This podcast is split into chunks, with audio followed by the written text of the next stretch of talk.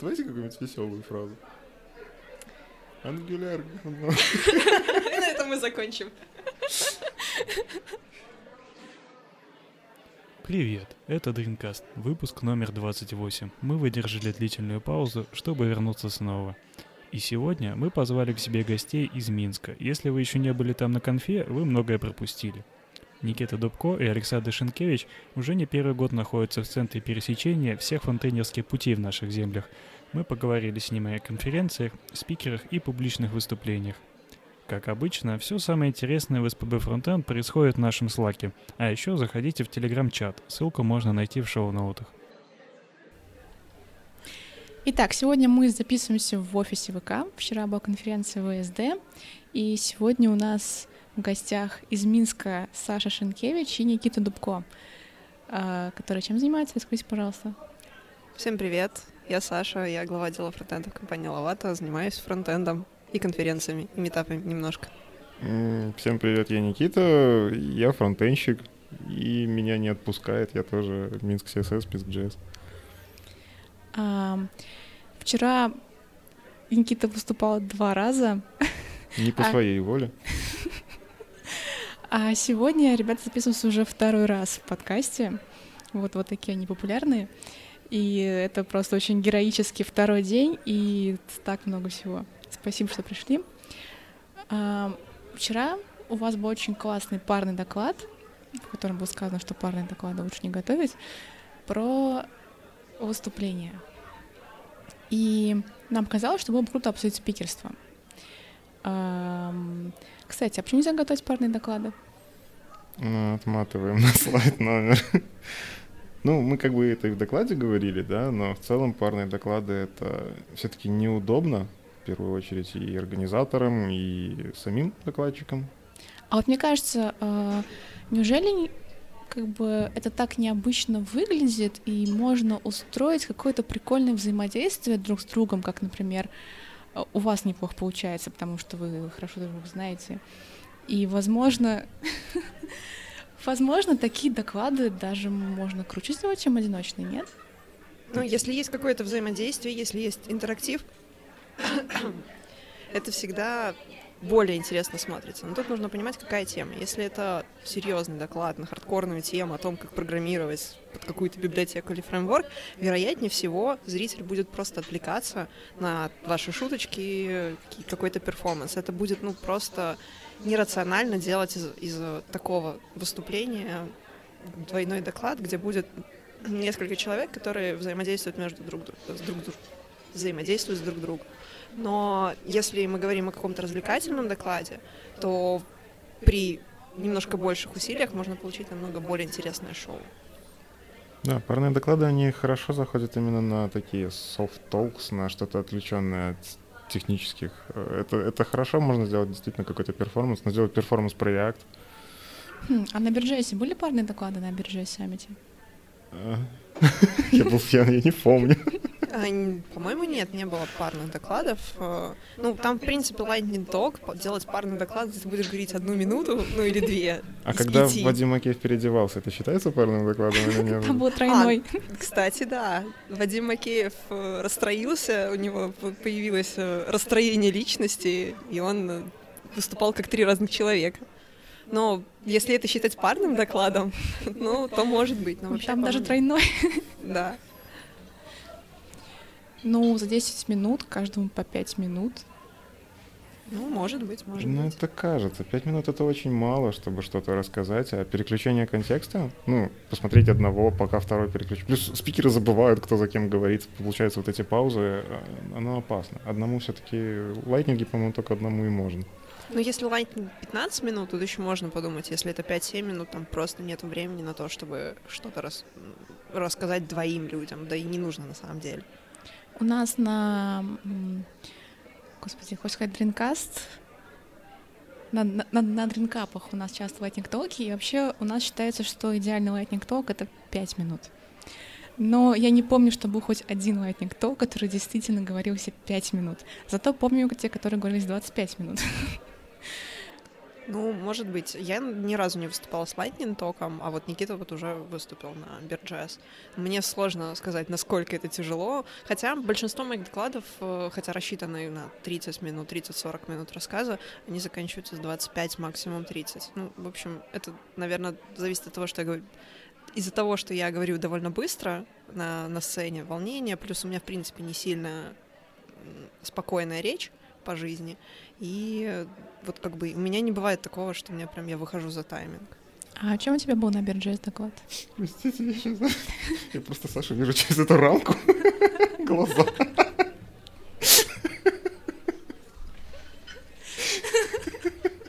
Я смотрю на тебя одним глазом, потому что если я двумя смотрю, то вообще все плохо. Так, о чем мы? Так вот, расскажи про свой доклад на Бирджес. Да. А, на Бирджес? У меня вот был доклад про доклады. Хорошая тема.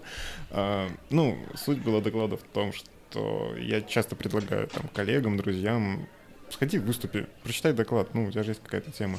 Слышу какие-нибудь отмазки. И вот пригорело, я просто взял, собрал эти отмазки и просто подготовил лайтинг на то, что ваши отмазки — это совсем не отмазки, и постарался как-то аргументировать это. А, уместиться в 5 минут действительно сложно, поэтому нам тогда и говорили 5-7 минут на всякий случай. А, но можно.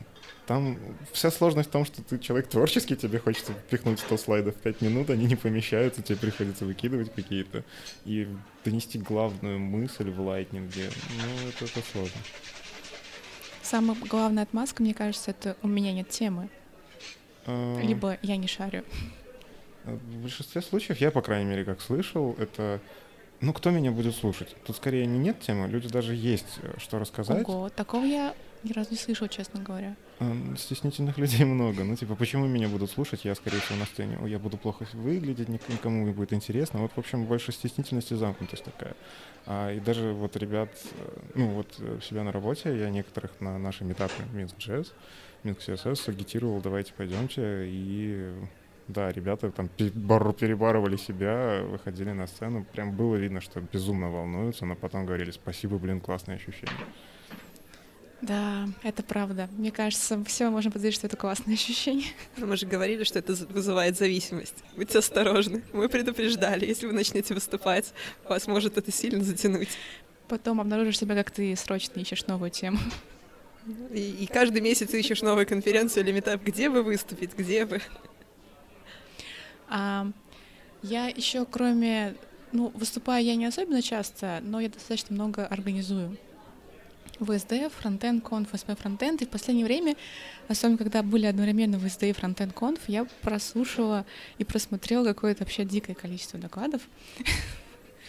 Это было жестко. И у меня возникло ощущение, что э, обычно докладчики, когда они выходят на сцену, они все равно как бы ощущают себя разработчиками. То есть я делаю доклад, я разработчик, и я как бы вот что-то там так строго говорю.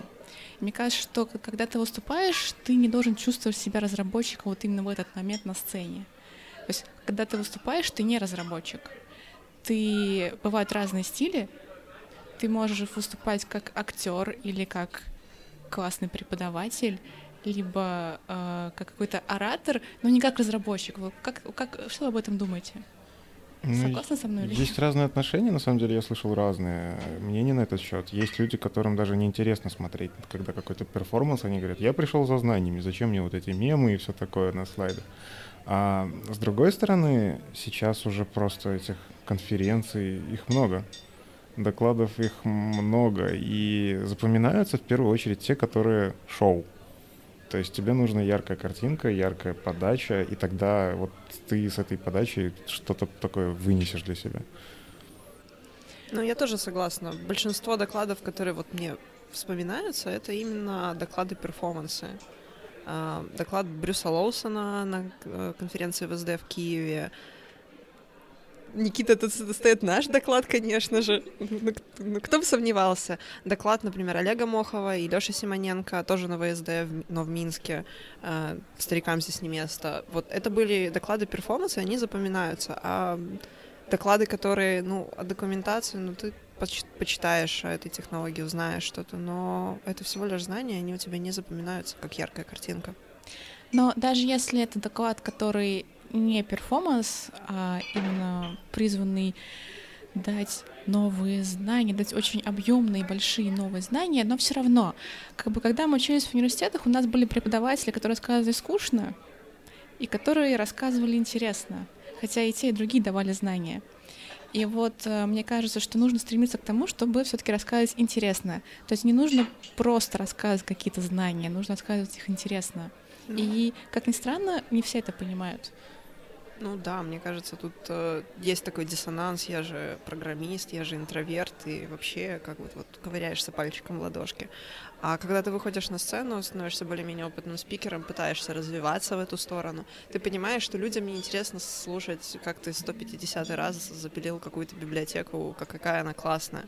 Ты понимаешь, что, скорее всего, людям интересно что-то большее, нежели документация или просто новые знания.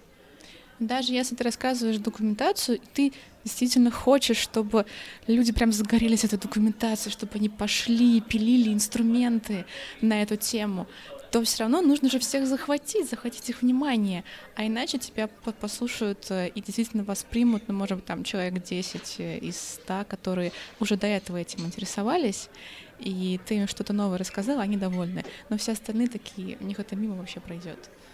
Ну, тут еще как бы спикерская конкуренция. На одном мероприятии как бы доклады идут друг за другом. Запомнится, скорее всего, если идут подряд там какой-то пересказ документации, а потом перформанс. Ну, запомнится однозначно перформанс. Ты выспался на пересказе. И такой, хе-хей, у нас есть что-то интересное на сцене. А по поводу наставничества, преподавательства, я как бывший преподаватель, а, а, просто, ну, в университете все-таки немножко другая задача. То есть задача в университете это дать действительно базис, да, дать какой-то действительно базовые знания, которые в практике пригодятся, и да, они, к сожалению, скучные. Их... Но не все. А, ну, не знаю, как бы базовые основы... Не, есть, конечно, очень талантливые преподаватели, которые даже скучную информацию... Вот у нас были такие, которые доносили действительно, ты такой, вау, здорово. Но я не знаю, как изучать надежность программного обеспечения, изучать метрики интересно там, ну, это сложно, наверное, подать стандартизацию какую-то подать интересно. Эй, давайте почитаем стандарт ГОСТ такой-то. М-м, вы знаете, там такая развязка на 15 странице. Ух! У доклада все-таки другая цель. Докладов, э, особенно вот на метапах, это и лайтнинги те же самые. Это не задача дать знания, задача заинтриговать, заинтересовать. Потому что ну, за 20 минут невозможно донести что-то такое, прям, чтобы человек посмотрел, и все, я в этой теме разбираюсь. А когда вот он посмотрел, вдохновился и пошел домой изучать эту тему, вот это цель доклада. На конференциях, возможно, есть доклады, где можно успеть в эти 40 минут что-то вложить, действительно знания, ну, тоже тогда надо... Ну, это такие тогда, наверное, хардкорные именно конференции, вот типа Холли, они себя позиционируют же как ну, хардкорная конференция, где действительно вот такие доклады, после которых ты понимаешь, что ты что-то узнал все-таки. Ну, мы все-таки как метапы себя так не позиционируем. Нас, нам неинтересно дать жесткое знание за те 15-20 минут, на, которые стоит докладчик на сцене. Это скорее вдохновение, как бы, ну, в той или иной мере. А вот э, что можно считать перформансом в выступлении? Ну, что-то театральное, что-то, что-то, когда уже спикер, он не просто передаватель, передатчик знаний, а он пытается что-то действительно актерское. Ну, например, у, Лёши Охременко это все-таки перформансы, наверное, когда он начинает взаимодействовать с аудиторией, да. Но, с другой стороны, сравнить это с докладом «Старикам здесь не место», это ну. абсолютно два разных вида перформанса. Там весь доклад — это перформанс.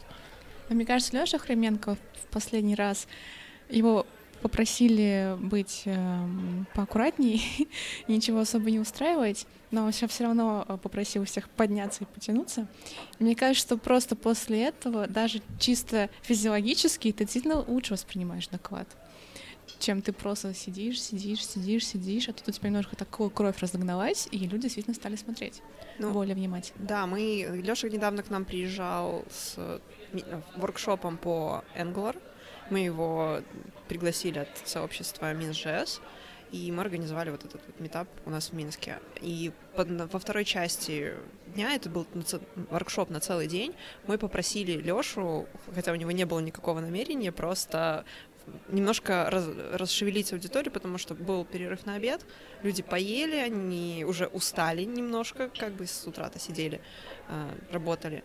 И мы вот кстати, то видео, которое вы видели в докладе, это, собственно, вот с, того воркшопа мы сами просили Лёшу что-то сделать. Это буквально пару минут было, но тем не менее люди сразу же вот после вот этого действия начали слушать его намного более внимательно, и вот это было чувствовалось на самом деле. Ну, так что еще как бы фишка докладчика. Если бы Леша этого не сделал, никто бы не поверил, что у нас был Леша. Это, это клон. Ну, просто когда человек уже действительно ассоциируется с какими-то перф... ну, вы же заранее запросили Лешу, типа, давай поаккуратнее, потому что вы знали, что он с этим ассоциируется, да? Да, но мы знаем, но э, на конференциях достаточно много, много, например, джуниоров приходят, они не в курсе. Надо, надо их знакомить сразу, что их ждет. Дисклеймер. Да.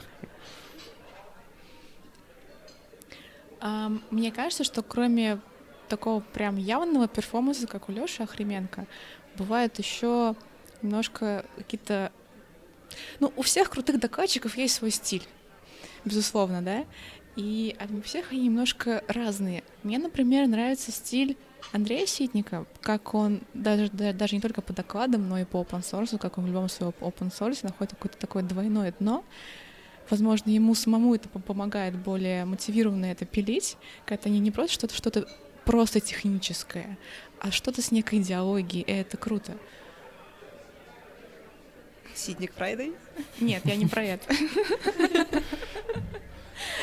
Ну, наверное, да, вот так, такие докладчики, которые не просто прийти, выйти, рассказать документацию, ну, это редкость. Вот, наверное, кроме Ситника, я ну, таких вот людей-перформансов в русскоязычном сообществе, кроме Лёши Охременко, наверное, у нас и нету. А, не уверена насчет э, Никиты Никитонского, у него вот есть доклады, которые не технические в последнее время, я видела записи. Там тоже вот примерно что-то, кстати, в стиле такого перформанса рассказа. Ну, ну, не знаю, насколько это можно вот перформансом назвать, но тем не менее, когда у тебя не технический доклад, тут по-любому нужно что-то, что привлечет аудиторию, что не будет просто пресным рассказом. Ну, мне просто кажется, у Андрея Ситника у него больше не перформанс, у него вот эта животная харизма, которую он просто вот вываливает на зрителя. А, ну и то, если посмотреть, допустим, какие-то первые доклады видеозаписи, да, человек все-таки на сцене другой.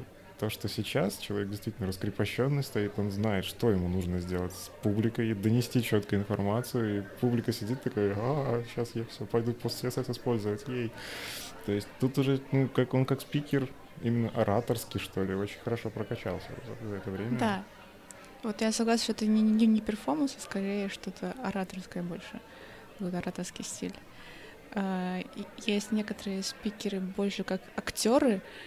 А, например, на Югатова фронтенд э, был один парень, имя которого я, к сожалению, не помню, но у него был еще один доклад забавный, и там все было прям строго отрепетировано, как бы так он случайно куда-то листает в сторону, там Google, где написано «Хуй с Дэн Абрамов». Он такой «Ой» и обратно. Пасхалочки. Да, да, да, да, да. И вот из таких мелких пасхалочек, э, с, в общем, их очень много в докладе, они вот эти, этим переплетены, и это, это прикольно. И это скорее больше как актер, э, что такое театральное, актерское. И, наверное, это очень сложно, потому что это как репетиция шуток заранее. Когда ты их репетируешь, это не, смешно становится. Ну, почему же? Если шутка гениальная, можно посмеяться много раз. Ну, на самом деле, вот с репетицией шуток тут нужно быть очень осторожным. И отрепетированный экстр... экспромт — это вот прям, наверное, одна из штук, которая называется высшим пилотажем, когда ты можешь а, абсолютно свободно рассказать шутку, которую 10 раз уже рассказывал на сцене, и чувствовать, что вот ты как будто в первый раз ее рассказываешь. А вы так можете? Мы вчера так делали. Кто же ожидал последнего вопроса? Почему не готовить парные доклады? У нас даже слайды были заготовлены, да. Ну, я, например, пока еще такого дзена не постигла. Это выглядело тоже как пасхалочка, так внезапно так раз. Ну, Мне мы- даже мне показалось, хм, а он точно как бы не ваш чувак, который там такой по- поподосанный казачок, который Если по- что, при- у нас подошел. был в зале свой подосланный казачок, и он уже готовился, если что, выйти, прочитать этот вопрос, но его опередили. Круто. Он, наверное, жалеет, что он все-таки не вышел раньше и не спросил. Ну да, книжка, все дела. Но, тем не менее, как бы так- такие штуки лучше готовить. Но почему мы вообще добавили этот слайд, и почему мы говорили про «не готовьте парные доклады» на прошлом выступлении на TSA.js? Нам задали как бы этот вопрос, и мы в этот раз решили, что нам нужно объяснить уже именно со слайдами по пунктам, почему не стоит. А какой стиль больше вы для себя вам нравится? То есть вы уже выступали достаточно много, мне кажется, больше 10 раз, я думаю, на конференции. Сейчас посчитаем, секундочку. Давай. Я пока ищу в процессе. Вроде бы становится лучше с первого выступления как-то, но тут пока со стороны э, изнутри очень сложно понимать, хорошо это плохо. Но вроде люди отзывались неплохо в нашем докладе, значит, что-то что идет правильно. А на что вы делаете упор, чтобы заинтересовать именно аудиторию? Да вот как-то... Честно, у меня вот, когда я, допустим, сейчас говорю не про парный доклад, да, а вот про свои, которые готовлю, я в первую очередь думаю, что было бы интересно мне самому. То есть какой доклад мне бы зашел, и какие-то вот между этим интересно вставляю насильно знания, которые я хочу донести, да. А, И да, конечно, ориентируюсь там на каких-то спикеров, которыми я восхищаюсь, смотрю, какие они приемчики делают. То есть ну, все, все очень просто. Если мне хотелось бы такой послушать доклад, я делаю предположение, что, наверное, кому-то еще в зале тоже будет это интересно. Ну и тут уже начинается там всякое творчество. Ну, я просто человек, воспитанный театралами в университете, поэтому я привык, что должно быть что-то безумное уже, чтобы как-то донести информацию. Ну, я тоже пока не волшебник, только учусь, и мои первые слайды были абсолютно скучными, никому, наверное, не сильно интересными, и темы были, в общем-то, выбраны не так, чтобы прям какие-то гениальные или супер полезные, но вот в последнее время больше думаешь о том, что, о чем хочется рассказать, что хочется узнать, с чем поделиться, и как это принести так, чтобы это не было сухим пересказом, и это могло тоже действительно кого-то заинтересовать. Даже вот такую банальную тему, как линтеры или что-то типа того. Нужно добавить Бэтмена. Да. Никита, спасибо за слайды. Они очень крутые. Люди спрашивали какие-то там про какие-то паскалочки на моих слайдах. Я, к сожалению, не могу ответить, потому что их делал Никита. Ну, как бы Никита мог ответить на это. Один из самых прикольных докладов, который мне понравился, и именно технических, это Виталий Фридман, тоже очень классный докладчик. И вот он выступал на Холли JS, на Югатова фронтенд, может быть, видели вы. У него там было... а, 900 слайдов, вот это вот. Нет, мне кажется, было не 900, точно нет. Может, он тоже подышал рядом с Ромой Дворновым? А, так вот, это было как будто игра. То есть там, типа, а давайте поиграем. Как вы думаете, какой вам ответ правильный здесь? Аудитория что, что-то пытается ответить, и после эт- этого он рассказывает правильный ответ. И при этом сама подача у него тоже такая, такая и театральная, и ораторская, в общем, очень клевая. Очень клево сделано сайт. То есть как будто ты, как будто ты открываешь игру и играешь. И пытаешься как бы найти верный ответ. Вот. А какие вам кажутся самыми прикольные, кроме 36? При- Прикольные доклады. Да. А, Есть, например, доклады, которые мне очень нравятся в плане... Ну, я, например, кайфую от Яндекс Субботников, потому что у них такой концентрат знаний. Я не могу выделить, что там какой-то вот конкретный мне очень понравился. Мне просто нравятся эти доклады, потому что там действительно концентрат чего-то такого жесткого, хардкор такой. Ты слушаешь на третьем докладе, о боже, сколько я всего узнал. Вот это, это великолепно. Но там редко бывает такое, что прям вот перформанс, про который мы сейчас говорили, да, там именно знание. Вот ты приходишь за знанием. И в то же самое время, ну вот на ВСД, да, как бы спикеры больше стараются сделать интересно, стараются как-то разбавить свои слайды больше шуточками, какими-то мемами, как, ну или вообще на мемах полностью построить доклады, да, бывает такое. А, и, ну, тут тоже зависит, наверное, от публики. Надо действительно Или от смотреть. того, кто выбирает доклады. И это тоже, да. А вот насчет того, что зависит от публики, а вы как-то приделайте доклады под разные конференции, под разную публику. То есть, например, ВСД бесплатный и какой-нибудь фронтенд конф, где билеты по 20 тысяч, там будет публика совершенно разная.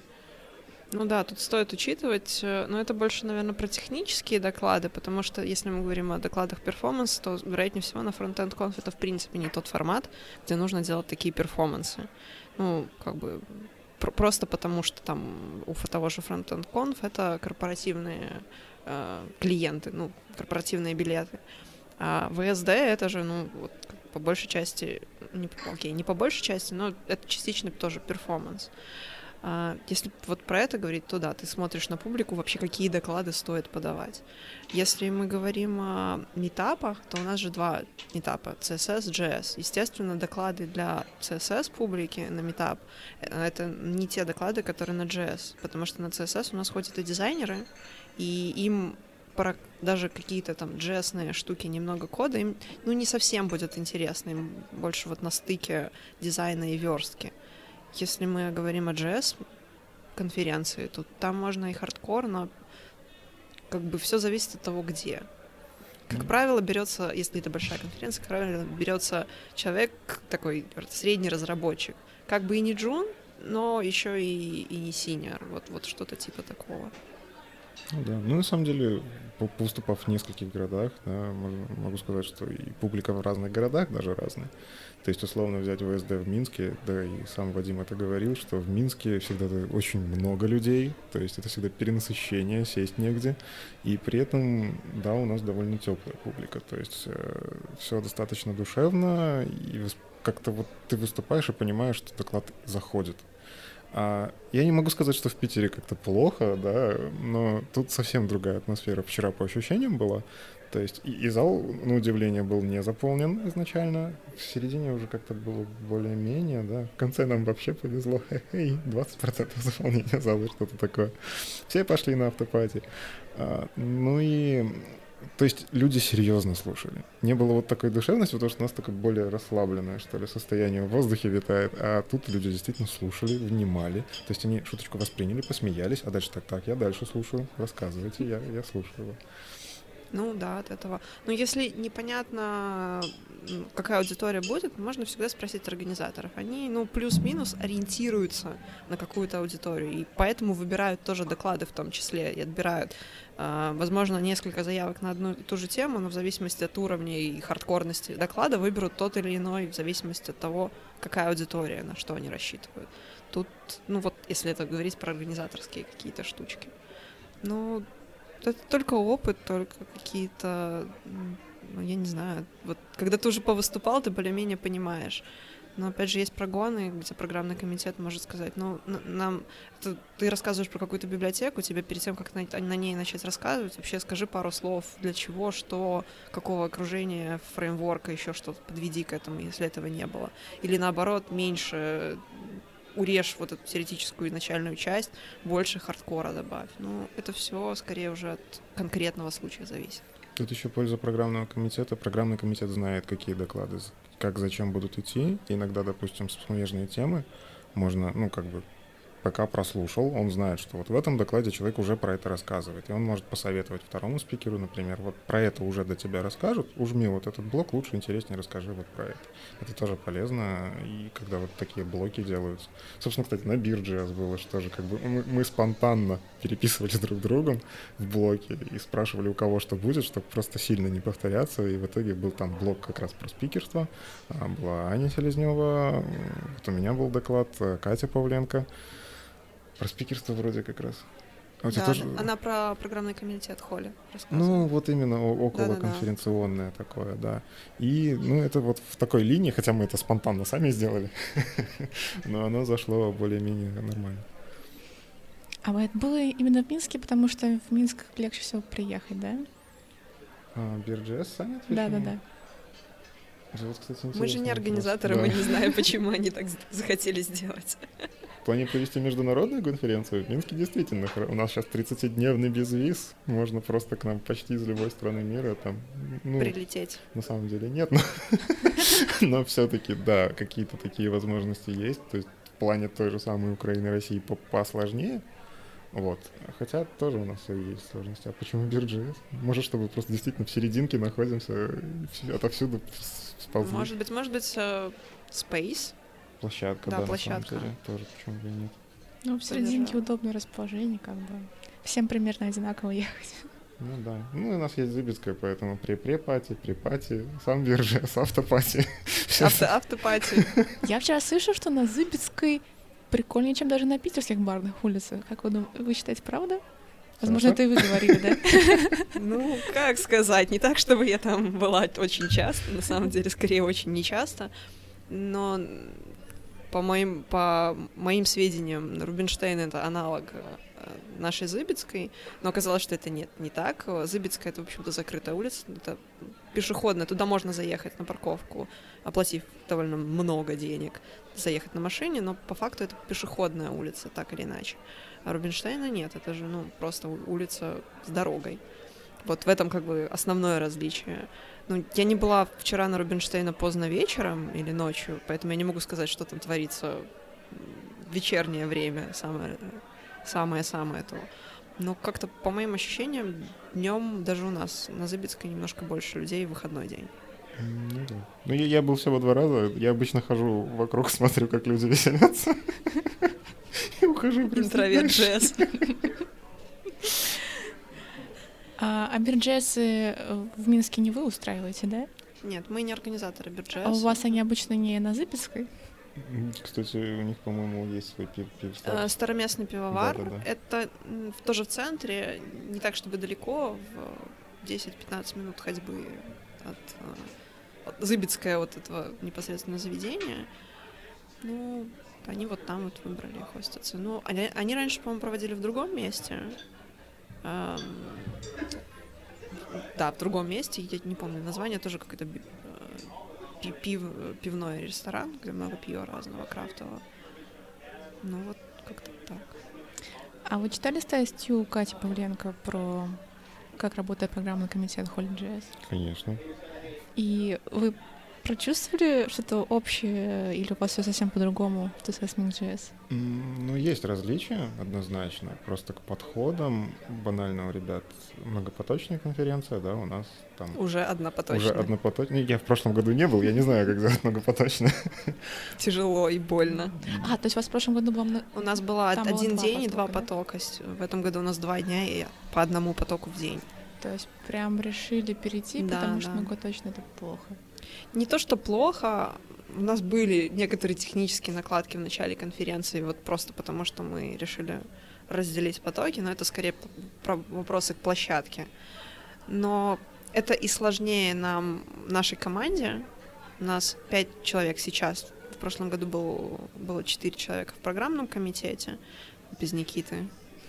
А, грустно. плюс, э, плюс Даша и Алина, которые от Space, именно вот организаторский менеджерский состав, они не программный комитет. Они, ну, тоже организаторы, но они все-таки не технические специалисты, они не могут там помогать выбирать доклады и что-то такое. Но как бы, это было просто сложно нам, как программному комитету, потому что мы все четверо были ведущими. И это было прям вот действительно сложно, хотя у нас по два человека было на поток. Мы в концу дня чувствовали, что мы просто хотим где-нибудь свернуться калачиком у плинтуса и поспать, отдохнуть или даже умереть. Да, со стороны кажется, что работа несложная, а на самом деле очень сильно устаешь. Стоишь на сцене, нужно вспомнить город на букву А. Да, кстати, Маш, расскажи, как тебе опыт вчерашнего ведущего? А, прикольно. А, самое волнительное было, то есть я впервые вела большую конференцию, да, это только метап, и самое волнительное было и это именно интро, потому что оно самое длинное. И перед ним я прям поволновалась. А потом все как, как на метапах примерно.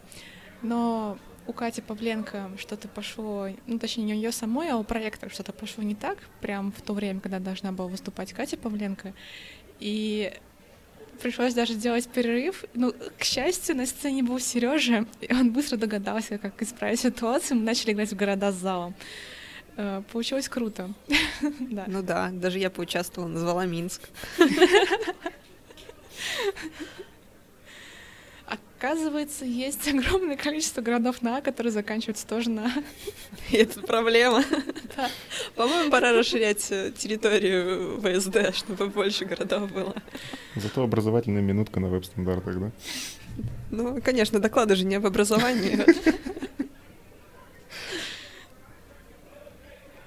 А, Так, мы отвлеклись от э, программного комитета Holy.js, и как вам кажется, вам-то у вас- у вас такая же как бы строгая организация или как-то попроще все? У нас все немного проще. Мы, ну, мы комьюнити, драйвен, конференция. И, ну, как бы, в общем-то, я не знаю, тут разные подходы. В общем-то, я была в программном комитете в прошлом году Frontend Conf. Мне кажется, это вот где-то в чем-то они похожи, но но у нас вот очень большие там отличия от тоже фронтенд конфа. А Похоже с Холли или с Да, с? Холли. Ну вот, ну это все-таки конференции, которые зарабатывают на, том, что они конференции. А мы, мы не зарабатываем то, что мы конференция, мы комьюнити. Мы, собственно, зарабатываем для этого комьюнити, чтобы делать лучше наши метапы, чтобы какие-то фишки, могли- может быть, если все будет хорошо, то привозить на метапы спикеров каких-то, ну, не там местных, а из-за границы, европейских, например, спикеров. Ну вот мы как бы больше в эту сторону, нежели корпоративно заработать денег. А вот э, в плане сама организация, например, как вы отбираете докладчиков, как их прослушиваете? Ну, У тут- нас есть чатик в Телеграме. ну да. А на метапы мы особенно не так, что прям отбираем. У нас есть ящики, куда можно подать заявку, но обычно нас находят в соцсетях, либо Ну. мы находим кого-то. Ну, это метапы. Да. На конференцию у нас, э, в общем-то, наша фишка в том, что мы приглашаем спикеров. В этом году мы открыли Call for Papers ненадолго, а, но это не потому, что у нас не было спис... э, докладчиков, скорее потому, что нам хотелось еще из-за границы кого-то, возможно, кому хочется приехать к нам с интересным докладом. Мы ну, вот через вот этот канал ненадолго открыли Call for Papers. Но по факту мы с- наших докладчиков лично приглашаем, лично пишем э, из списка потенциальных докладчиков, которые бы нам хотелось э, пригласить и послушать у нас в Минске.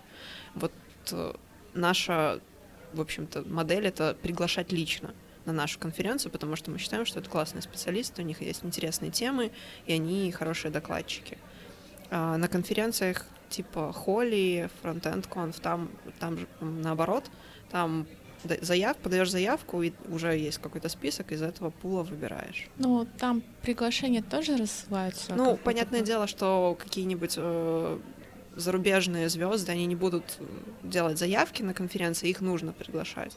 Но у нас мы стараемся делать нашу программу из полностью таких приглашенных людей. Это могут быть зарубежные докладчики, либо белорусы, либо россияне, украинцы. То есть, возможно, программа на CSS.js уже сформирована до того, как сами докладчики об этом узнали. Ну, нет, программа-то не сформирована, но список э, спикеров у нас есть э, каждый год. А какой примерно это список? Типа человек 100? Ну, кстати, можно посмотреть, а почему нет? Ну, да- список довольно большой. Туда, в общем-то, входят все звезды фронтенд конференции, эм, начиная от Дэна Абрамова, заканчивая Ли Веру, и вот, ну, вот всех. И, и российские спикеры, и россияне, и белорусы, и украинцы тоже есть у нас. А, я так понимаю, что у вас никак откликается больше, чем мест, собственно, на конференцию. А Это не, не неловко как-то, что вы приглашаете ребят, а потом кому-то, наверное, отказываете? Ну, Мы по-другому К приглашаем. сожалению, к сожалению, мы не, не так, что мы делаем рассылку, мы каждому, Да. естественно, пишем лично. И начинаем мы, в общем-то, начали мы приглашать спикеров э, в начале этого года. Но сейчас уже конец августа, вторая половина. Ну вот, как бы мы уже довольно долго пишем спикерам, и многие отвечают, что нет, поэтому у нас список-то большой, но он, как бы, к сожалению, не бесконечный. Почти 50 человек. Да, вот. 50? Да, Ну, это из, список. да, это из списка тех, которые, которые еще не в нашей программе. Там есть у нас еще другие колоночки. Ну, в общем, да, список большой, и там... Ну, казалось бы, что коротенький список.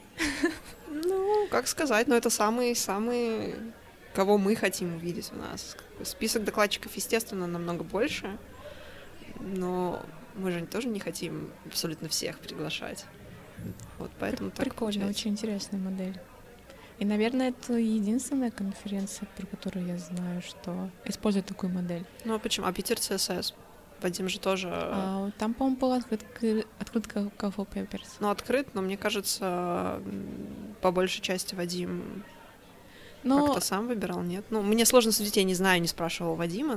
ну, здесь нет Вадима, чтобы Да. ответить точно, но там это было связано еще с тем, что ты- конференция пока была еще не очень известная в Европе, так она все-таки в России проводится.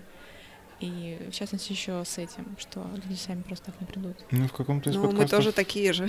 Не, по-моему, вот э, Алексей Симоненко в каком-то из подкастов говорил, что в принципе у них философия такая, что мы не зовем именитых, потому что, а почему? А вдруг не именитый прочитает обалденный доклад, он подаст заявку, и если пока увидит, что классно, почему нет? Пускай приезжает и читает.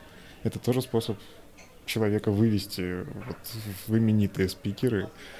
И Кстати, это а тоже вот, миссия какая-то, возможно. э, нет опасения, что вы так можете пропустить кого-то классного, но пока неизвестного? Ну, у нас, во-первых, был открыт Call for Papers в этом году. То есть были шансы, хотя мы говорили, что у нас не будет Call for Papers, но на самом деле он был. А, с другой стороны, мы не гонимся только за звездами. У нас и в прошлом году, и в этом году будут выступать спикеры из России, Беларуси и Украины. И это не... Ну, они классные, но это при этом не такой топ, которым сложно дозвониться, достучаться в соцсетях. То есть это обычные люди, которые выступают на обычных конференциях, даже на метапах. Мне кажется, эм, по, по моим ощущениям, здесь еще есть такой профит, как эм, спикер все-таки обычно, не знаю, немножко передает свою энергетику в зал, когда рассказывает доклад. И если этот человек приятный организатором, и все эти люди будут точно приятными организатором, а не просто те, кто сам подал на Cafe Papers, то и вся конференция приобретает такой, такую атмосферу, именно нужную организаторам. Ну да, в этом есть, потому что а, я как-то подавалась, не помню на какую конференцию англоязычную. Меня, естественно, туда не взяли, но, в общем, весной я что-то у меня было помутнение рассудка, я, по-моему, на штуку 8-9 конференций решила подать заявки англоязычные? М? Все англоязычные? Да, все англоязычные, никуда меня не взяли, но это уже другой вопрос. И одна из конференций делала абсолютно полностью blind call for papers. Э, не персонализированные данные, они просили убирать э, любые упоминания из описания доклада, из темы, кто ты, мальчик или девочка, как тебя зовут, ссылки на соцсети.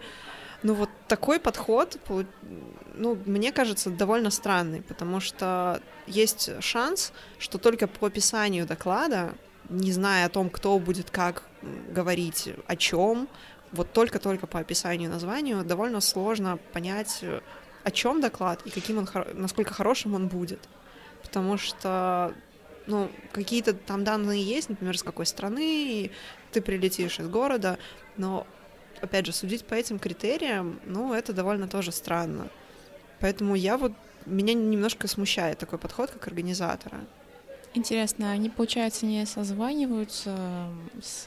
Ну, я не знаю, мне кажется, они делают какой-то пул докладов, которые им нравятся, выбирают там больше, чем слотов, например, есть на конференции, и потом уже созваниваются и, скорее всего, выясняют какие-то детали. Но в То есть целом, от субъективности никуда не уйти все равно. да, ну, как бы, ну, не знаю, это подавалось как э, супер, супер diverse, но при этом, мне кажется, это вообще тогда получается очень объективно, и можно прийти к тому, что конференция не получится хорошей. А ты когда-нибудь пытался выступить на английском? Я целый семестр вел информатику на английском языке Ого! Да, для иностранцев. Мы не всегда друг друга понимали. Были казусы. Не буду про них рассказывать. Да. Никита отказался говорить Меня о том, могли, что он меня могли преподавал. засудить. Сказал, рассказывай только про себя на докладе, но Ну, а преподавание это все-таки немножко другое. Есть у меня на самом деле цель когда-нибудь все-таки попробовать выступить на английском языке. Ну, у Саши как бы вдохновила своим примером, как бы почему бы и не попробовать. Но фронтолкс больше после Саши не проводят на английском языке. Олег сказал, что это не поэтому. Вот. Не, это, это обалденный опыт. э, Во-первых, прокачать язык. тоже как бы во время подготовки, да и, наверное, спикерский опыт это обалденно. Это прям вообще, ну, это, во-первых, это дико сложно, а ты когда стоишь на сцене, ты, ну, так или иначе волнуешься, понятное дело, у тебя могут на русском-то заплетаться мысли и язык. И, в общем, я вчера проперхнулась в середине доклада. Хорошо, что была не одна. И, ну, в общем, Никита потом сразу подхватил диалог. Вообще-то Никита просто молчал и смотрел, как Саша пытается выпутаться из ситуации. Спасибо, Никита. Но тем не менее, выступление на английском языке это еще более сложно. Тебе каждую фразу, ну, у меня, по крайней мере, у меня хороший уровень английского достаточно, при этом мне на сцене нужно было думать о том, как строить фразы, вместо того, что о чем я буду говорить в этой фразе. Ну, это вот двойная нагрузка. На русском мы говорим, мы не задумываемся, как нам построить предложение или сказать то или иное слово. На английском, помимо смысловой нагрузки, накладывается еще и грамматическая. И это вот прям становится дико сложно. С другой стороны, выступив, отмучившись один раз на английском, ты понимаешь, как на русском намного проще говорить, и вот прям крылья вырастают за спиной. Вот особенно если ты выступал вначале на английском, а после этого не сразу, ну практически сразу же или недолго после на русском. Прям вот, да, действительно. Иногда в голову приходит идея метапов, которые будут на английском, то есть просто обычные метапы, но на английском. Таким образом можно ну, как бы с спикером подготовиться, выступать на английском, и аудиторию тоже подготовить а, привыкать воспринимать контент на английском языке, а все равно как бы в мировом плане от никуда не уйти. Вот как вам кажется, это норма или нет, или она странная? Ребята из Киева или из какого-то украинского города, Андрей Листочкин говорил, что они на какой-то конференции пригласили докладчиков, а потом поняли, что давайте-ка будем говорить на английском. Это, по-моему, Киев Джесс или вот что-то такое. Ну, в общем, какой-то такой ивент, по-моему, Киев Джесс но я сейчас не буду говорить, что это точно.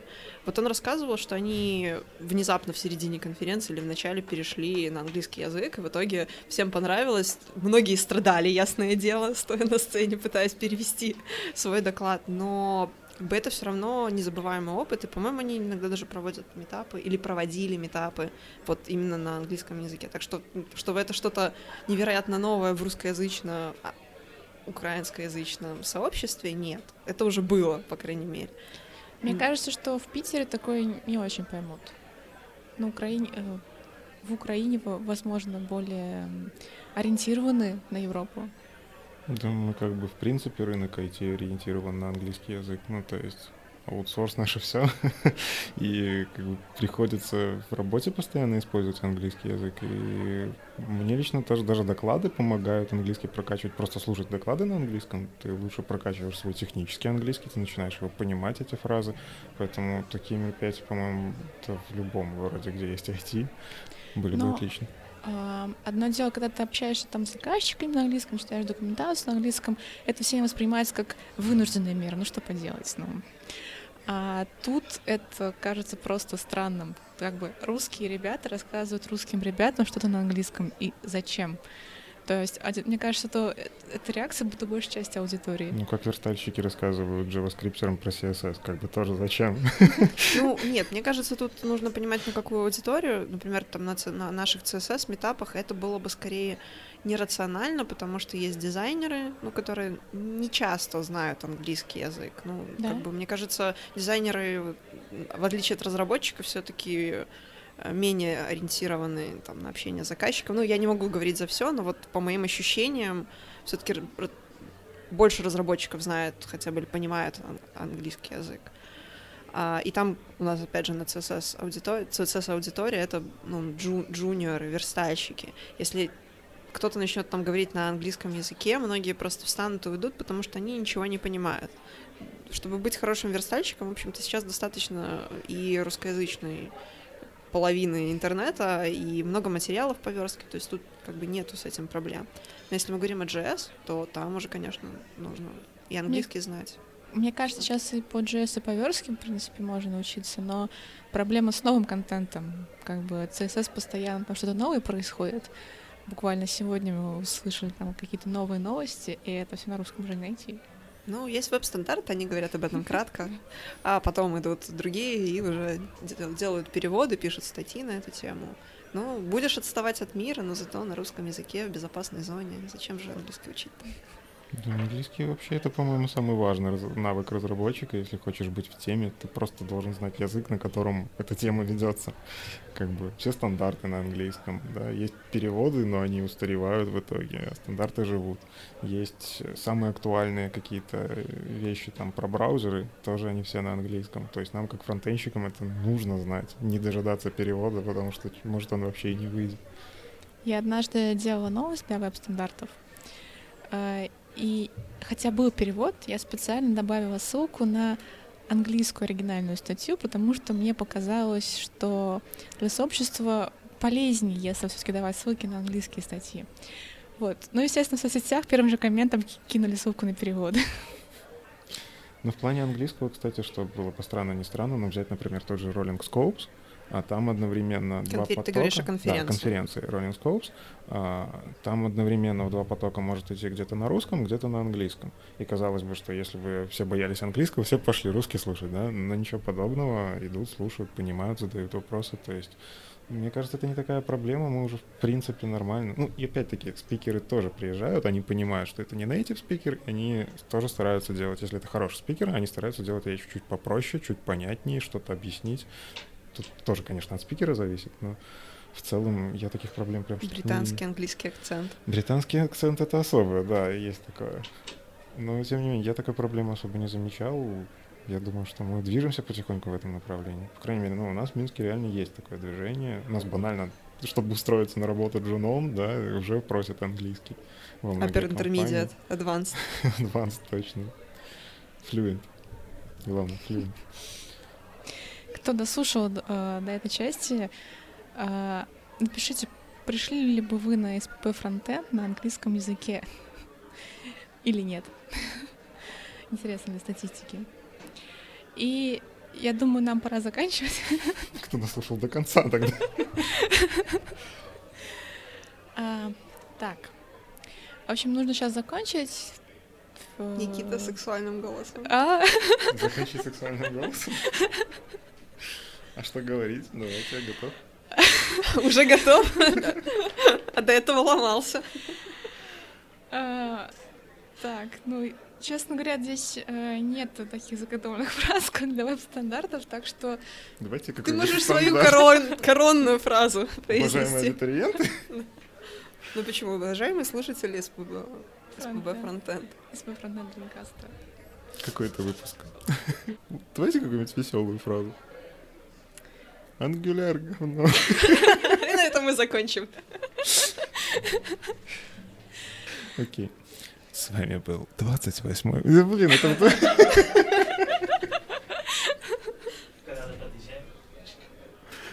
Точно. Я просто, ну, блин, это дублироваться уже будет, надо что-нибудь другое. Саша, давай ты. Твоим голосом сексуально. Я не настолько профессионал. А, в принципе, тут запись шла, так что...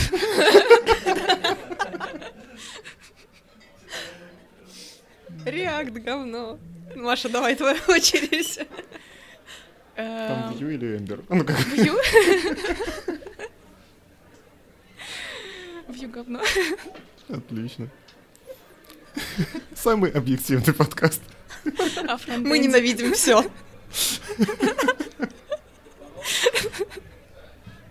Вы еще не выбрали технологию, знаете. Например, говно, говно, говно. Вообще жизнь говно.